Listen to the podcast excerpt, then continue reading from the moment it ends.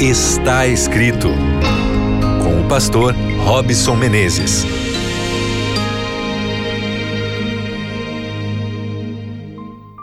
Olá, seja muito bem-vindo mais uma vez ao seu programa Está Escrito. Eu sou Robson Menezes e tenho a alegria de te receber aqui pela frequência da Rádio Novo Tempo. Você, meu querido amigo de Belém, um grande abraço. Você também que está em Porto Alegre, você que está em Salvador, você que acompanha de Curitiba, de Florianópolis ou de Vitória, aí na frequência aberta da Rádio Novo Tempo, que a graça de Deus e a paz do Senhor Jesus Cristo te encontrem nesse momento, te dando a condição de você descansar nos braços do nosso querido Pai. Que gostoso isso, não é?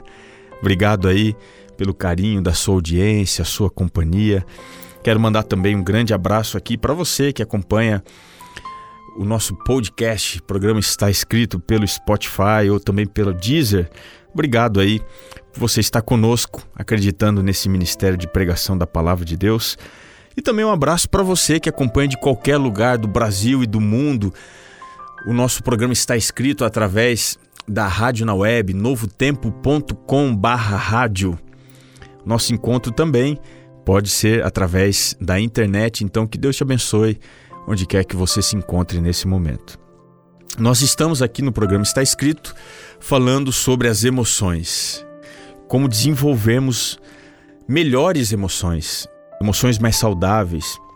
E hoje eu vou falar sobre uma emoção difícil demais da gente lidar, que é a culpa. Você carrega aí o sentimento de culpa? Bom, nós vivemos num contexto de mundo que não lida muito bem com a culpa.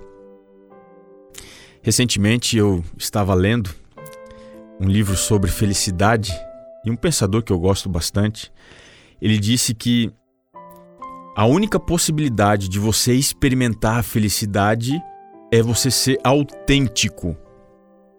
Não existe, de acordo com o que ele falava, a possibilidade de você viver a felicidade fora da autenticidade. Ou seja, quando você constrói uma vida que não é autêntica, baseada no que os outros pensam, nas imposições circunstanciais ou quem sabe sociais, políticas ou religiosas, você então não vai ser feliz. E aí, dentro da análise que ele estava construindo, ele apontava que o mundo que a gente vive, essa ótica opressora, onde o mais fraco é devorado pelo mais forte, se você não dá certo na vida, se você não é feliz, naturalmente você vai desenvolver um sentimento de culpa por não conquistar o que você deveria, por não ser o que você poderia ser. Enfim, é, algumas pessoas acreditam que a culpa está diretamente relacionada às nossas crenças interiores. Ou seja, se você tem um pensamento de que você é incompetente, ah, eu não consigo fazer isso, ah, eu não vou procurar ajuda porque o meu terapeuta também não vai resolver o meu problema, eu nunca vou me sentir bem. Esses tipos de pensamentos, essas crenças que nós desenvolvemos, também nos ajudam a viver com essa sensação, o gosto da culpa no meio dos lábios, na boca. Como é que é para você? Você consegue se libertar disso? Você é uma pessoa autêntica? Ou você é assombrado pela culpa que bate à porta do seu coração todos os dias? Algum tempo atrás, alguém me procurou dizendo: Pastor, eu ainda me lembro de uma coisa errada que eu fiz há muitos anos atrás e eu não consigo me perdoar. Essa pessoa carregava uma culpa colossal nos ombros. Às vezes a gente é esmagado pela culpa. O que, que a Bíblia fala sobre esse assunto? A gente precisava ir conversar com alguém que superou o sentimento de culpa e que pode nos ajudar como fazer isso. E eu me lembrei, enquanto pensava sobre esse tema, na pessoa de Davi. Davi, um salmista, um rei, também profeta, um homem com muitas habilidades e dons, ele escreveu alguns salmos que nos ajudam a entender como nos relacionar melhor com a culpa. Fiquei na dúvida se eu ia estudar com você nesse tema, o Salmo 51, que é lindo, é fantástico, mas eu vou estudar com você. Se você quiser, você pode estudar depois o Salmo 51, eu recomendo, vai te ajudar a entender como você construir uma condição de superação da culpa. Mas eu vou escolher o Salmo 32. O contexto é bastante parecido. Davi cometeu muitos pecados, pecados sérios, terríveis, possivelmente pecados piores que o seu, ou talvez pecados iguais ao seu. Bom, quando Davi cometeu um ato terrível, adultério, morte, ele depois se arrependeu. E a culpa, em algum momento, deixou de assombrá-lo. E eu queria que você me acompanhasse aqui como é que ele superou o problema da culpa. Abra comigo então no Salmo 32.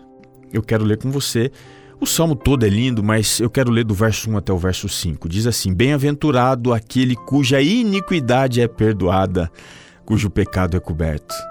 Bem-aventurado o homem a quem o Senhor não atribui iniquidade e em cujo espírito não há dolo. Enquanto calei os meus pecados, envelheceram os meus ossos, pelos meus constantes gemidos todo o dia porque a tua mão pesava dia e noite sobre mim, e o meu vigor se tornou em sequidão de estio. Confessei-te o meu pecado. E agora preste atenção, e a minha iniquidade não mais ocultei. Disse: Confessarei ao Senhor as minhas transgressões, e tu perdoaste a iniquidade do meu pecado. Deixa eu te explicar uma coisa sobre o pecado. Pecado gera duas coisas que podem ser parecidas, mas que são diferentes.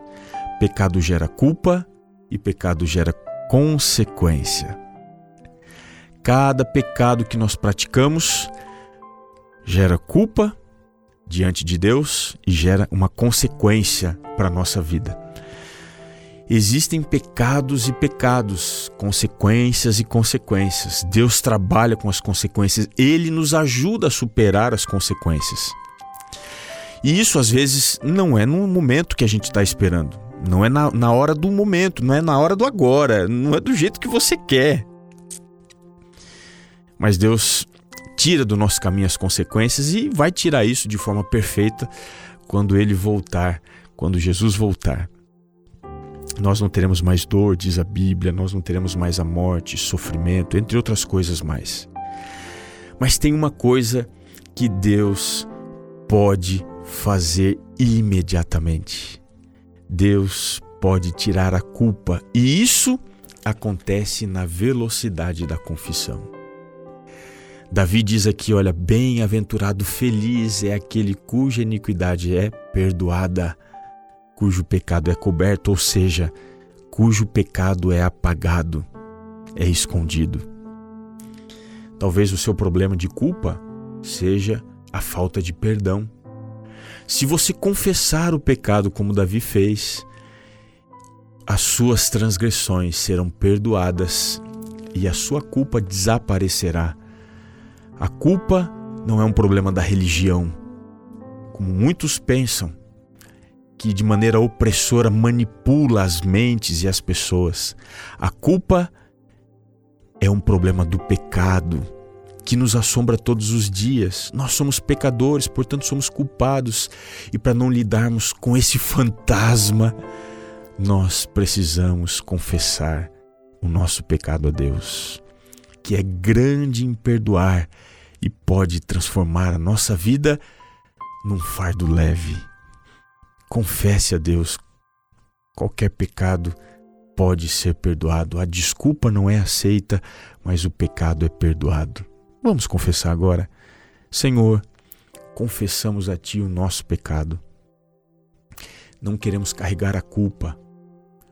Ajuda a tirá-la de dentro dos nossos pensamentos e das nossas emoções. Que sejamos pessoas positivas por causa da Tua graça que nada nos assombre nem governe os nossos passos e decisões, mas que sejamos livres em Ti, te pedimos em nome de Jesus. Amém. Não se esqueça, está escrito: nem só de pão viverá o homem, mas de toda a palavra que procede da boca de Deus. Um grande abraço e nos encontramos no próximo programa Está Escrito.